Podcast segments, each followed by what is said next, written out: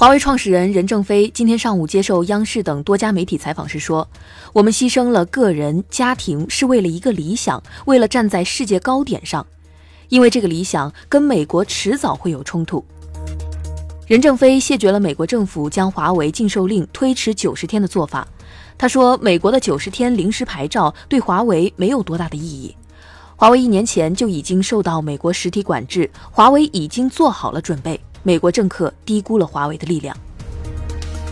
任正非感谢美国企业过去对华为的帮助。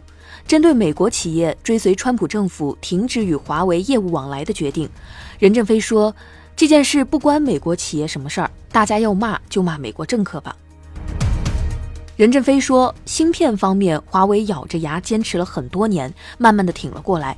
华为现在也能做和美国一样的芯片，但不等于就不买了。”华为依然每年从高通采购五千万套芯片。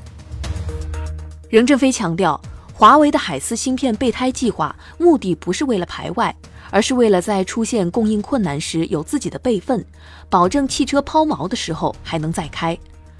华为从来没有排斥和抵制过外国的公司，也不会因为美国禁令轻易狭隘地排除美国芯片。在 5G 的未来发展方面。任正非说，美国政府的封杀令影响不了华为的 5G 布局，华为的 5G 技术即使别人花上两三年也追不上。任正非说，目前的形势会刺激中国踏踏实实发展电子工业。过去的方针是砸钱，但芯片光砸钱是不行的，还要砸人、砸数学家、砸物理学家，要在全球寻找人才。任正非不主张舆论利用华为遭遇的不公煽动民族情绪，不主张用华为绑架全社会的爱国情绪。